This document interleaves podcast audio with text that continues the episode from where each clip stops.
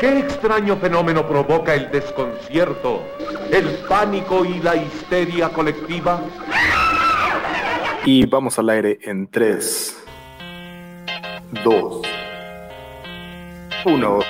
Sean todos bienvenidos a una emisión más de Viernes de Butaca, un espacio donde nos sentamos a platicar de nuestras series y películas favoritos, además de contar unas buenas noticias y muchos, muchos chismes. Yo soy Josué Carmona, acompañándolos desde la ciudad de Toronto, y como cada semana me acompaña mi querido y estimado Vic Mala Suerte. Vic, preséntate por favor. Muy buenas noches, tardes o días, dependiendo de la hora que nos escuche bandita de los podcasts, la gente que es eh, amena a escuchar este tipo de transmisiones a través de archivos descargables en las plataformas de Spotify, iTunes, Google. Pues bueno, este es un podcast que grabamos todas las semanas y a la bandita que nos escucha y nos está viendo a través del Facebook Live. Hola, qué tranza, buenas noches. Y bueno, a toda esa bandita, salute, Lupe. Salud, salud. Esta semana tenemos, esta semana hay un montón de chismes. Ya no puedo creer que apenas llevamos 22 días de este 2021 y ya haya un chingo, pero un chingo de chismes por ahí regados. Además de que tenemos unas buenas recomendaciones, que es precisamente con lo que vamos a empezar, ¿no? Exactamente, pues bueno, eh, ya a la gente que nos está escuchando, que nos ha escuchado en esta semana, pues ya saben que nosotros somos ese coach potato, ¿no? Esa papa de sillón que nos la pasamos echados, embarrados ahí, este, pues tratando de encontrar algo que ver en esta pandemia, que si bien para algunos ha sido una cosa bien cruel, para otros nos ha eh, dado tiempo de ver esas series que eh, no habíamos podido ver. Y pues bueno, traemos la recomendación de la semana. Exactamente, la primera recomendación de la semana es esta serie que la vimos a través de Netflix, que se llama History of Swear Words. Básicamente lo que va a esta serie que acaba de mencionar el buen Carmini, Carmona o Josué, como quieran llamarle, es una serie de Netflix que es basada en seis capítulos, que se llama eh, History of the Sword Words, Words perdón, que está, em, bueno, es un, es un documental, porque al final de cuentas es un video documental de cinco episodios, donde vienen especialistas del lenguaje inglés, historiadores, este, diferentes, pues personas que se dedican al estudio de la lengua inglesa y hacen un estudio de los orígenes de las malas palabras en inglés, tales como fuck, shit, bitch, shit, them and eh, son seis. Se me pasó uno, güey. Esas no creo que sí las dijiste todas, pero además hay una cosa más que hay que mencionar, que también se, eh, acompañan esos historiadores y esos lingüistas, se acompañan también de comediantes. De comediantes, exactamente. Y, y el host o la persona que te va llevando a través de estos capítulos es nada más ni nada menos que Nicolas Cage. Pues bueno, e, el que, el que nos lleva a través de este, estos seis capítulos de esta serie, que es un documental, es Nicolas Cage, que es como este host, ¿no? Como que este anfitrión, este, pues que es un personaje, ¿no? No es, es Nicolas Cage, pero dentro de un personaje así como pues, muy glamuroso, muy, muy eh, aristócrata, ¿no? Como muy, eh, que habla de las palabras, ¿no? Pero pues a final de cuentas de lo que habla es de estas malas palabras. Y pues bueno, más o menos... para...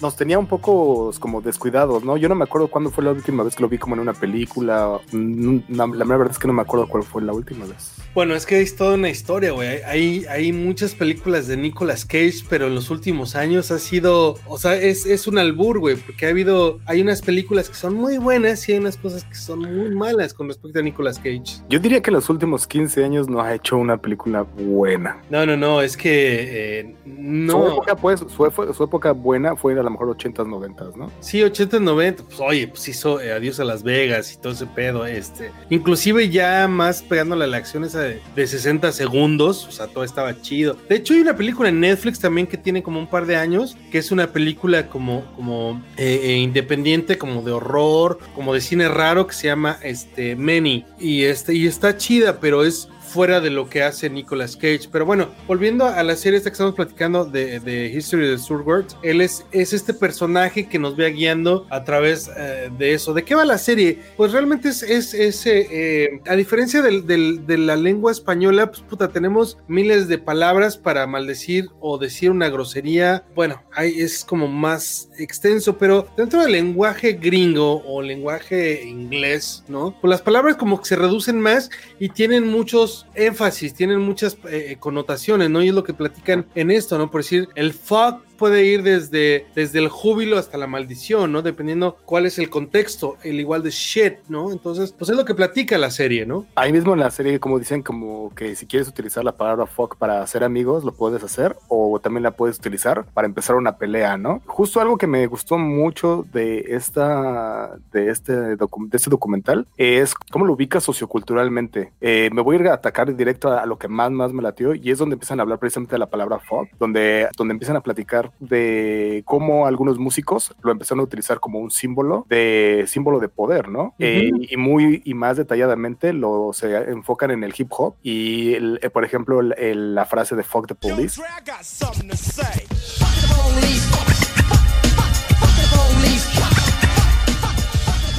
cómo la empezaron a utilizar eh, precisamente de una forma, mm, cómo empezó a dar un, cómo fue, se le dio un significado muy, muy grande, ¿no? Claro, sí, dentro de la música eh, tiene una connotación eh, pues, bastante específica, ¿no? O es maldecir o es este coger, ¿no? Sin en cambio también es lo que decíamos, dentro de otro contexto puede ser hasta alegría, ¿no? Fuck I'm happy, fuck, ¿no? Fuck the shit, entonces... Fuck yeah. Fuck yeah, ¿no?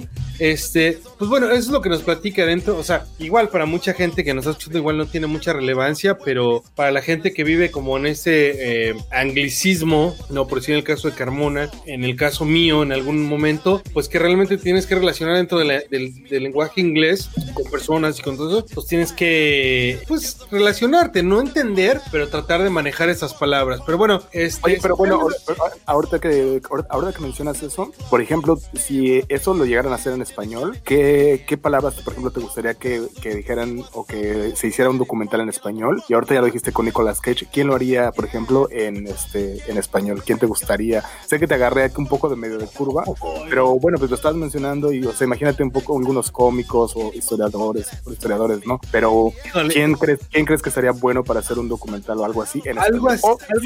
de hecho, si te gustaría o dirías, no, no tendría mucho sentido. No, claro, ¿sabes quién estaría perfecto para hacer algo así? Pero desafortunadamente ya no está con nosotros, es, es Héctor Suárez, güey es una persona que era muy bien educada, pero también manejaba las groserías de una manera letal y también de una manera sutil. Entonces yo creo que, o sea, yo me imagino esto que estás diciendo con un Héctor Suárez platicando de las groserías. Y pues bueno, sería una historia de no acabar, porque repito, o sea, el, lenguaje español tiene así infinidad de, de, cosas eh, o de malas palabras. Pero bueno, es, una buena idea. Pues a mí, a mí, se me ocurrió mientras lo veía y dije, oh, eso sería buena idea. Eh, ¿Qué te parece si vamos con la siguiente recomendación? Esta es una serie que también está por la plataforma de Netflix que se llama Bridgerton. Y esta serie es nada más y nada menos que una de estas series de época. Y se, se ubican en la época del Regency o, o, la Regencia. A mí no me sonó mucho, lo busqué. Yo creí que tenía a lo mejor algo, otro nombre, pero no es la época de la Regencia que fue en, en Londres entre 1810 y 1820. Entonces ya te imaginarás, es con estos vestidos grandes y las, la, la, gente con el pañuelito y toda esta onda, pero está un poco mezclado como con la actualidad, porque como por ejemplo ahí se supone que la reina es, es, es, negra. Entonces hay como, obviamente ahorita pues lo pensamos así cuando habría, habría una, una, reina negra o así, ¿no? Y no es más que una copia, como te digo, como de, esa, de esas cosas de época, convertido con una otra serie. No sé si, si alguna vez has escuchado esta serie que se llama Gossip Girl. Me sonó, pero tampoco la he visto. Es que yo todo ese tipo de, de época, en la neta, no la No, no, es que esta de Gossip Girl no era de época, era de, era de un grupo de, de un grupo de jóvenes y había una persona que escribía como un diario y todos iban enterando de los chismes. Eventualmente, aquí en, esta que es de época, también hay alguien que está escribiendo como qué es lo que, cuáles son los chismes del, pues del reino y todo eso. Y de eso se trata más bien. Pues es más bien una serie, pues muy, muy, muy de chisme, que siento que te encantaría porque sí es muy de chisme, romance. ¿Es de chisme? Además, de época. Es como que tu mero mole. Siento que este es tu mero mole. Sí, güey, qué cosa que tenga que chisme en mi mole. Oye, pero eso de, de, jóvenes y dices, chale, güey, te pusiste muy ruco. Pues es que sí, ¿cómo les digo? Pues es que eso, eso es lo que era, esa serie. Está en Netflix, son 10 episodios de una hora más o menos. Ya anunciaron que, eh, de hecho la acaban de lanzar hace unas semanas y ahorita ya acaban de anunciar, como pegó bastante bien y hay mucha gente hablando de ella, que ya va a haber una segunda. Pero fíjate para qué sirve el algoritmo, güey. O sea, igual esta que me dices no está en mi radar, pero ni tantito, güey. Porque yo realmente no es una, es un, no es un género que no consuma, o sea, por decir, todo lo que tiene que ver con fantasía, con este, con época, con antaño, todo eso, realmente no lo consumo, güey. Entonces, mi algoritmo no me lo, no me lo avienta. Entonces, yo abro mi Netflix, güey, y para mí todo lo que me aparece en Netflix son documentales de asesinos o series de gangsters, güey. O sea, gangsters desde Colombia hasta el Reino Unido. Pero por decir este tipo de series es muy difícil que, o sea, si yo no lo busco, no lo tecleo en el Netflix, a mí no me aparece, güey, yo no me entero de esto. No, sí, fíjate, por ejemplo, a mí tampoco no me apareció dentro de las primeras cosas, pero vi un par de memes y después también escuché por ahí un par de un par de comentarios y críticas que estaban haciendo acerca de eso, de la serie y dije, "Mm, me parece interesante, entonces me aventé la primera y te digo que al principio como que empecé a ver muchas cosas que eran muy raras, entonces yo no sabía si era como algo de comedia o hacia dónde iba, pero ya cuando le entiendes que pues es más bien como que una como un universo paralelo donde la reina es negra y que el- se sabe. Entonces ya cuando lo ves así, ya le entiendes más. Pero para eso son estos programas, por decir, este tipo de cosas no están en mi radar y ya ahorita que lo mencionas, pues me, me crea la curiosidad y posiblemente, y lo más seguro es que lo voy a ver en la semana para ver qué tan bueno está. Y digo, yo soy de los güeyes que le doy 15 minutos a una serie y si no me late, bye. Pero bueno, Aviéntate, aviéntate el primer episodio y vas a ver que terminando de eso vas a, te vas a querer seguir. ¿Qué te parece si vamos con la siguiente recomendación? Que esta es una es una serie o una película de Wilds. Es una serie de Amazon Prime que recién salió apenas, eh, no sé, qué será, cosa de dos semanas. Este está en la plataforma, es una producción original de Amazon Prime. Y este, pues básicamente es. eh, ¿Te acuerdas de esta serie que se llamaba Lost? Sí,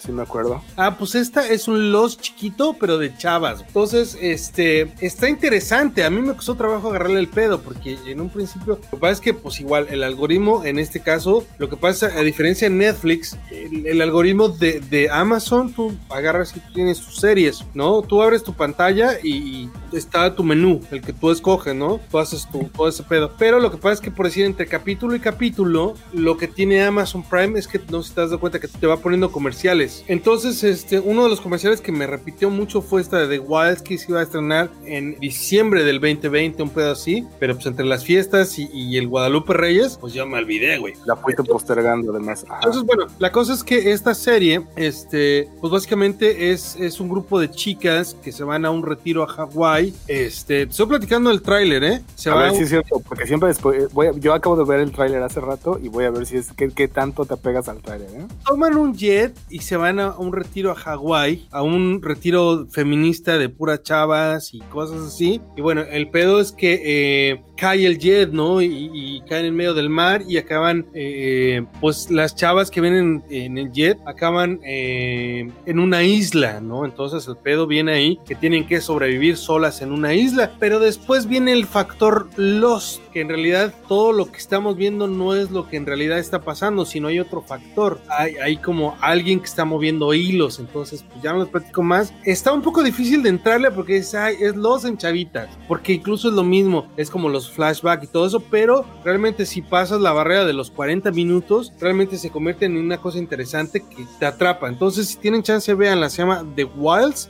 Está en Amazon Prime. Se oye bien, yo tengo que yo también vi el, el trailer y sí me interesó bastante, pero yo hice exactamente lo mismo que tú, que la fui postergando y hasta ahorita no me la puedo encontrar, pero ahorita que ya la recomendaste, sí siento que, que hay que darse el chancecito. Creo que también, de hecho, an- acaban de anunciar que van a sacar la, la siguiente temporada. La segunda Que, temporada. que, sí la, que sí la renovaron, entonces eso significa que pues sí pegó y que a la gente le está gustando, ¿no? Sí, Simón, sí, véanla. ¿Qué te parece si nos vamos con la siguiente recomendación? Esta es una película que está en, en HBO y la película se llama Lockdown. Esta es de las pocas cosas que se han hecho, en realidad hecho, filmado en el 2020. La actriz principal es Anne Hathaway y es como el nombre lo indica, es totalmente acerca del el lockdown. Me Pero- suena la palabra, güey. O sea, no sé por No qué soy no- tan familiarizado. No sé si la has escuchado últimamente, pero en realidad, aunque no te lo imagines de lo que se trata, o es una es un haste movie que se trata de que tienen que robar algo. Sí. Exactamente. Entonces, no, no, ah, no me lo creería.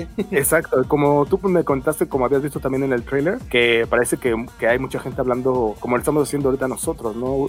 A través de la computadora, con cuadritos. Eh, sale en el trailer que alguien está, te- tiene que despedir a alguien más, que los jefes de alguien son unos hijos de la chingada. Entonces, a partir de ahí surge la oportunidad de hacer un, un robo y todo lo que es el robo lo empiezan a planear, o se empieza a planear eh, durante el lockdown en la ciudad de Londres. Entonces, de esto es de lo que se trata la película. Yo le pongo un 8. Me pareció muy interesante toda la idea que, las ideas que tuvieron de poder grabar desde diferentes lados, diferentes actores, diferentes tomas. Al, toman muchas cosas de la ciudad, tengo que la, grabaron en Londres y sí toman mucho en cuenta eso de cómo se ven las calles sin gente. Eh, pudieron hacer esas tomas en ese entonces. Eh, se ve que utilizan algunos drones y cosas así. Entonces está, está muy interesante. Está muy interesante también saber cómo se grabó una película en, durante el lockdown. Oye, pero espérate, o sea, ve, lo que es la condición eh, de lo que estamos viviendo y el avance tecnológico de alguna manera. El poder hacer una película en preproducción, producción y postproducción te lleva por lo menos, ¿qué te late, güey? Año y medio, dos años, ¿no? Siendo rápido. Y ahorita estamos hablando que esta película la hicieron en plena pandemia y la están estrenando en plena pandemia. Sin contar que ya llevamos, ya llevamos la historia, además, ahora imagínate también haber hecho, o sea, desarrollar la historia. O sea, no es como... chinga, ¿no? Ajá, está, eh, está muy interesante y hay algunas cosas que por lo mismo te das cuenta que algunas tomas ven un poco raras o así. Entonces, muchas veces dices, ok, me imagino que esto es de las cosas que tuvieron dificultad para poder grabar durante la pandemia, ¿no? Entonces, otra vez es muy es, me parece muy interesante la idea. La historia creo que queda un poquito a deber, pero, pero sí está muy interesante como ya salió una película literalmente dedicada al lockdown, ¿no? Em, ¿Qué te parece si pasamos con la siguiente recomendación? Esta es una película que tú checaste, ¿no? Pues precisamente también es una, eh, un estreno que vi en, en, en, HBO, ¿no? Que bueno, ni tan estreno, la estrenaron en diciembre del 2020, pero igual hashtag party, o sea, se me pasó todo diciembre en un limbo, entonces ahora en este nuevo confinamiento me puse a ver todo lo que había guardado y pues me encontré con esta, esta película del 2019 que se llama Richard Jewell, que es una película dirigida por eh, Clint Eastwood en el 2000, eh, estrenada en el 2019 y pues básicamente es la historia del atentado de los Juegos Olímpicos de los Juegos Olímpicos, perdón, de Atlanta no, 1996 en Estados Unidos, ¿no? Que fue un terrorismo casero, ¿no? Donde en uno de estos parques alrededor de, los Juegos Olímpicos eh, ponen una bomba y bueno, un, un personaje, un, un, este, el que lleva la película, el nombre de la película de Richard Jewell es un agente de, pues un elemento de seguridad, ¿no? Que son de los güeyes básicamente que te dicen, pues fórmese acá, váyase para allá, no pasa acá, ¿no? Realidad no es un policía ni nada, sino es un güey de seguridad, encuentra la mochila de, de, donde va a ser el atentado, avisa los elementos. No es ningún spoiler, esto pasó, es, es, es, un biopic, es algo que pasó, que tomó la historia de las noticias de Clint Eastwood y, y bueno, la historia va a eso, ¿no? Entonces, pues básicamente es eso, donde más adelante el personaje este salva la situación diciéndole que hay una bomba a los policías, eh, mueven el área y explota, y si hay muertos y si hay heridos, pero no es lo mismo si él no se hubiera enterado de la bomba, ¿no? ¿Será como su quinta película de Clint Eastwood,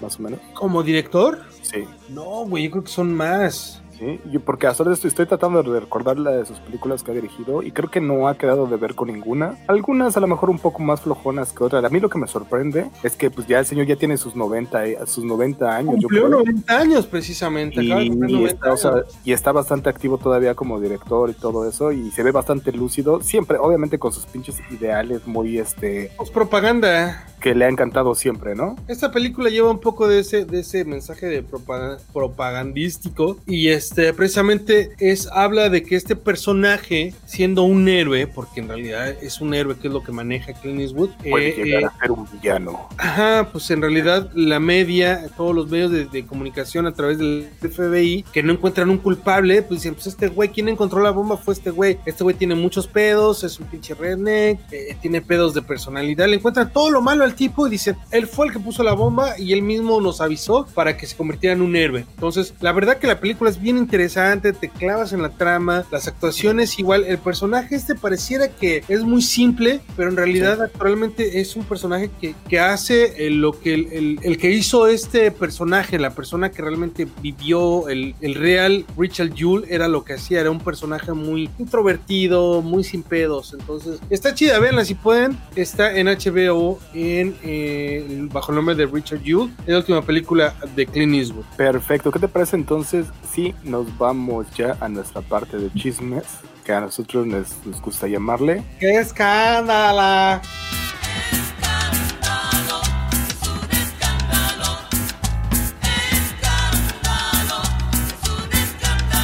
Exactamente, tenemos un montón de chismes que platicar esta semana. ¿Qué te parece si empezamos con algo de precisamente hablando de películas, alguien que se dedica a hacer cosas bien cabronas de acción y que está diciendo adiós? Este, sí, uno de los personajes más queridos, eh, al menos de los últimos años, que, que lo vimos en esas películas de acción, que en realidad. Perdón, no hemos dicho el nombre. Liam Neeson, exactamente. Porque nos ya estábamos clavándonos diciendo ya todo lo que ha hecho y cómo le íbamos a extrañar y todo, pero no habíamos dicho su nombre. Exactamente, Liam Neeson ya dijo que se está acaso retirando de la actuación, Víctor. No, en realidad lo que él dijo es que se retiraba de las películas de acción. Él dijo, en el 2021 cumplo 69 años. Dice, ya no puedo hacer películas de acción. O sea, sí, sí, sí, este... Pues bueno, a él lo recordaremos hace mucho tiempo eh, como en la lista de Schindler, ¿no? Pero pues más a últimos años estaba en estas películas de... Estuvo, por ejemplo, en, estuvo en las de Star Wars, ¿no? Que era Qui-Gon Jinn. Ah, bueno, eso fue más antes, ¿no? Claro. Pero estuvo en las otras, en las de Taken. ¿Cuáles más te estás acordando tú? Pues es que por decir todas esas, Taken es como una serie de tres, ¿no? Estaba, eh, estoy viendo ahorita el todo su profile, ¿no? De computer, este... Salió hasta el, Batman, Batman Begins. Ajá, entonces, realmente. Oye, pero justo, justo, algo que te iba a preguntar yo es como, ¿cuándo, ¿cuándo se volvió este un personaje de acción? Porque, ya, como ya lo mencionaste tú, pues él tenía una carrera actoral como bastante regular y con ese papel que se aventó en, la lista de Schindler, no te imaginarías nunca que iba a terminar dando chingadazos al por mayor, ¿no? Pues bueno, yo creo que empezó con toda esta madre de Taken que se, que se extendió a tres, ¿no? La uno, la dos, la tres, ¿no? Donde viene este famoso diálogo de que tengo o I have a kind set of skills and I will find you and I kill you, ¿no? ¿Te acuerdas? Que hasta fue meme y todo ese pedo. Y pues bueno, esa película de Taken fueron tres películas y después también hizo esta película de I, Walk Among the Tombs, ¿no? Y bueno, ese tipo de películas que son como de acción donde el güey se convierte en la no... O sea, el güey se convierte en ese eh, policía varas donde madrea güeyes, mata güeyes y es como el héroe, ¿no? Pero pues ya, Neil Nilsson dijo, ¿saben qué onda? Ya estoy muy grande, ya no puedo hacer ese pedo. Y bueno, en las últimas películas lo vimos, ¿no? Ya el güey, si tú ves en los close-ups, ya se ve pues su, pelo muy pintado. Incluso en esos close-ups de mano se ve que le tiembla un poco la mano, ¿no? Pero lo que dijo él fue que se despide de las películas de acción, pero todavía le quedan un par de proyectos si se lo permite la pandemia. Entonces mucha gente dijo, ah, no mames, viene la serie de Obi-Wan Kenobi, entonces... Pero así, porque dijo, tengo un par de proyectos en los que puedo salir. Sí, pero no dijo qué proyectos y nos dejó a todos con el gistos en la boca. Pues, ¿qué le pasa, señor Liam Eso no se hace. Eso pero bueno, está muy interesante. Yo sí, no sé, a mí la mera verdad, yo creo que no la mera verdad yo no lo voy a extrañar con sus películas de acción. No es que sean malas, pero creo que tiene todavía mucha carrera por delante que ofrecer. Y sí, definitivamente no creo que necesariamente sea en las películas de acción. Oye, ¿qué te parece? Bueno, en la otra cosa que queremos comentar era eh, que Phil Spector, el, este gran, gran productor de música, entre una de las grandes cosas de las que fue reconocido fue por haber creado eh, ser el arquitecto del Wall of Sound, ¿no? muro del sonido, exactamente. Eh, ¿Tienes más o menos, nos quieres platicar qué pasó? Bueno, Phil Spector es un, un prodigio de la música. Él siempre fue productor de toda la vida, no fue alguien que fuera músico y después productor, o, o, músico y después manager y después productor, ¿no? Él desde los 18 años ya era productor, ¿no? O sea, desde muy joven se le, se le dio ese pedo de hacer canciones, ¿no? Decían que, que, que en realidad los grupos o los, o los cantantes eran como el segundo plano, lo importante era que Phil Spector agarrara algo e hiciera música. Entonces él hizo esto, como acabas de mencionar, el, el muro del sonido, que era, agarraba una partitura de una canción, entonces hacía varios eh, layers, varios, este, pues, ¿cómo llamarlo, no? Como varias capas de, la misma música en, pues, eh, varias baterías, varios bajos tocando al mismo tiempo, eh, varios esos, entonces hacía una saturación de, de, música que al final de cuentas ya con, con, la voz del artista sonaba poca madre, ¿no? Entonces, este, pues bueno, dentro, dentro de, de, todo esto que, que, hizo Phil Spector, pues bueno, eh, produjo a los Ramones, ¿no? En, en, en este disco que se llamó The End of Century. Y bueno, Phil Spector era una persona que le gustaban las armas, ¿no? Y decían que a los, a los mismos Ramones eh, los hizo grabar a punta de pistola, ¿no? Los hacía repetir y repetir y repetir, pues literal a punta de pistola, ¿no? Y pues bueno, eso es como de lo, de lo último, porque también hubo otros grupos como The Runettes, este, al mismo George Harrison. Platicábamos que, ajá, justamente cuando se separaron eh, después de haber estado con los Beatles, fue cuando él le produjo su disco, ¿no? Ajá. Además de haber, haber producido a un montón de personas también. Pero bueno, la situación, cómo se murió, pues se murió en la cárcel. Se murió uno de COVID, se murió en la cárcel. La cosa es que cómo llegó a la cárcel, eh, la historia está bien cabrona. Yo, la verdad es que me acordaba de la historia de que él había estado, había estado en la cárcel, pero ahora que me enteré de la noticia, yo la mera verdad es que no me acordaba que él seguía en la cárcel. Pero es que su caso estuvo bien, bien sonado y bien fuerte, ¿no? Pues sí, güey, estuvo, y estuvo cabrón, porque,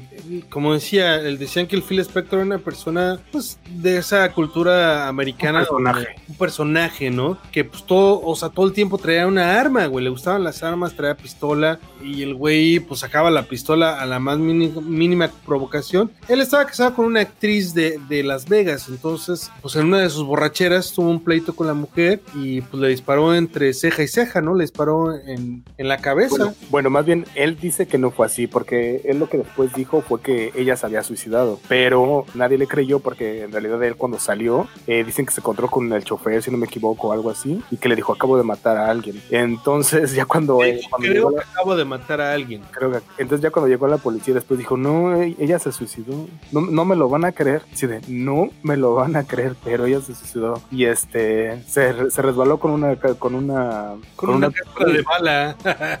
entonces, pues bueno, él terminó. Y ese, eh, otra vez volvemos a encontrarnos con esta misma pregunta o este cuestionamiento de hasta qué punto los, los autores, los actores, los artistas, eh, podemos separar, podemos separarlos de su obra, ¿no? Pues sí, o sea, el tipo, y, y esto pasó en varios medios, ¿no? Mucha gente dijo, ay, muere este Phil Spector, grandísimo productor, shalala, ¿no? Y otros, como el New York Times o otro, otros medios también dijeron, muere Phil Spector, este, eh, ¿cómo se llama cuando te, te Culpable de asesinato. culpable de asesinato, confinado de asesinato, no sé qué. O sea, no separaban la nota, me explico. Había gente que decía, Phil Spector muere en la ca- eh, muere, ¿no? Y decía nada más, ¿no? Y había gente que decía, había medios que decían, Phil Spector convicto de asesinato muere en la cárcel. O sea, hay medios que no separan, ¿no? Y, y, eh, la mera verdad es que es bien complicado hacerlo y bueno, eso eh, creo que es una cosa que no es estará muy probablemente para, para, para te- tomarlos más tiempo y seguirlo platicando en muchas más cervezas. Oye, pero ¿qué te parece si ya vamos a las noticias de la semana? Entre dentro de las cosas que vimos esta semana, no sé si este alcanzaste a ver, pero si te enteraste de que ya este Donald Trump ya salió, ya no,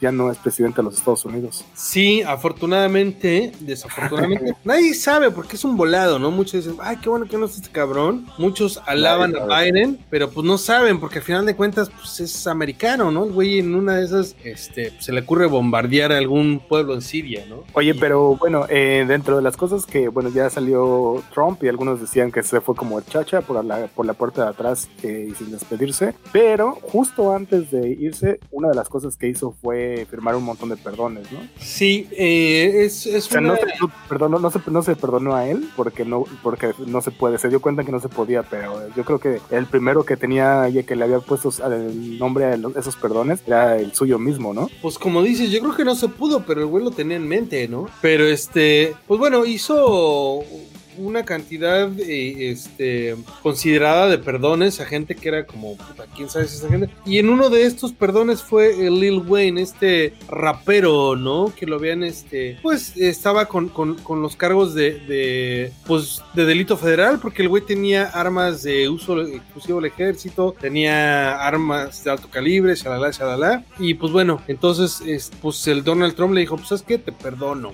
A él y a otras 74 personas. Y quién sabe qué hicieron las otras 74 personas. El único que se quedó como novia de pueblo fue el King Tiger, güey. Que fue ese güey. O sea, imagínate. Dices, pues puta, si este güey le va a dar el perdón a Lil Wayne y le va a dar a todos esos güeyes, a mí me tiene que él. Había rentado una limusina, güey. Ya, ya, se le- ya estaba segurísimo él que iba a salir. ¿Quién sabe qué pláticas ha haber tenido con ese güey? Porque obviamente, para que te sientas tan seguro y rentes una limusina para salir de la cárcel, es porque pues, te sientes seguro, ¿no? O sea, anyways, salió Ah, perdón todo menos para ese güey. Oye, oye, bueno, bueno, y precisamente con la salida de Trump, obviamente eh, llegó eh, la inauguración de Joe Biden, ¿no? Eh, dentro de la inauguración de Joe, de Joe Biden vimos un montón de cosas. ¿Quieres mencionar algunas de las, algunas de las cosas que vimos? Pues dentro de lo que vimos fue este, los Juegos del Hambre, ¿no?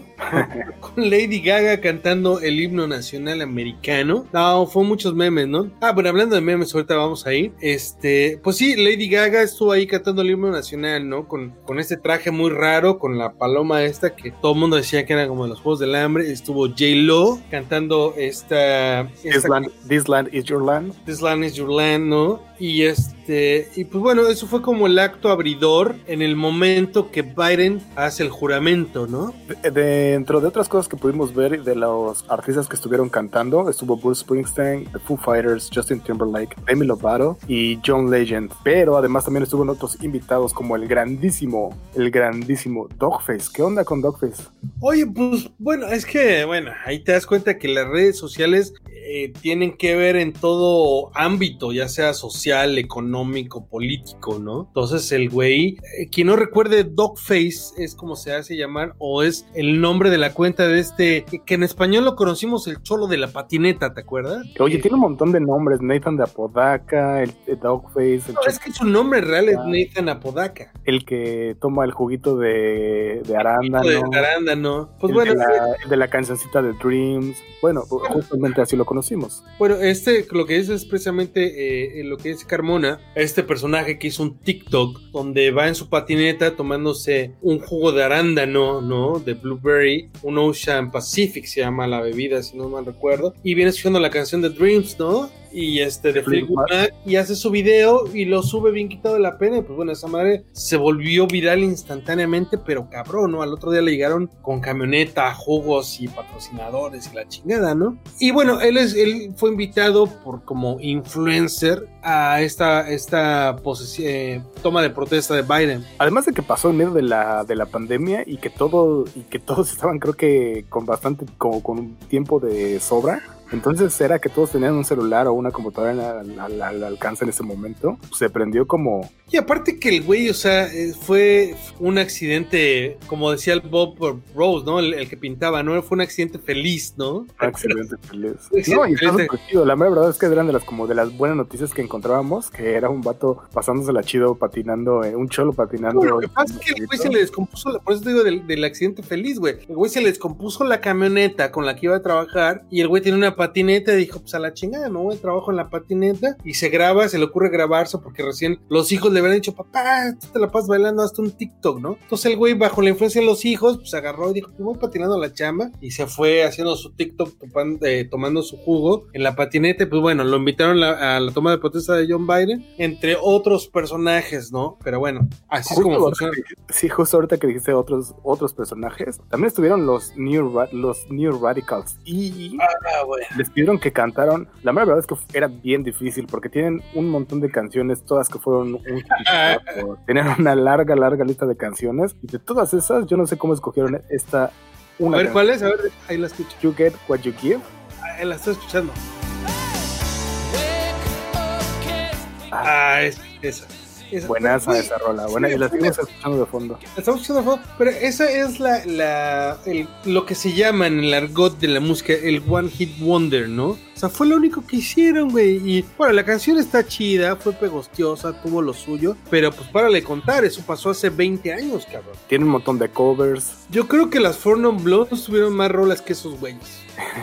pues como, como, como dijiste, pues es, eh, un, literalmente fue un One Hit Wonder. Pero bueno, ahora lo que hay que mencionar un poco es que eh, parece ser que Joe Biden eh, fue el que les pidió a ellos que se reunieran y que cantaran y, y, precisamente esta canción, porque tiene un valor muy sentimental para él. Esta, parece ser que esta, que esta canción significaba mucho para su familia y para su hijo que falleció de cáncer. Pues sí, lo que pasa es que dentro de la batalla que tuvieron con el cáncer, contra el cáncer, Joe Biden y, y su, su hijo pues pareciera que la escuchaban en ese momento que ellos luchaban, porque murió muy joven el, hijo, y este pareciera que les daba un significado, les daba como un sentimiento de lucha, ¿cierto? Entonces, eh, por eso es que él pidió que estuvieran los New Radicals. Se ve a, leguas que dentro de, del panorama de la Unión Radical no estaba a juntarse ni hacer nada. O sea, los güeyes dijeron, ¿saben qué onda el nuevo presidente? Quieren que toquen, güey. Tienen dos días para ensayar, culeros, ¿no? No, Entonces... no, yo que no fue la, Estoy seguro que la llamada fue así, que fue de, ¿cuánto?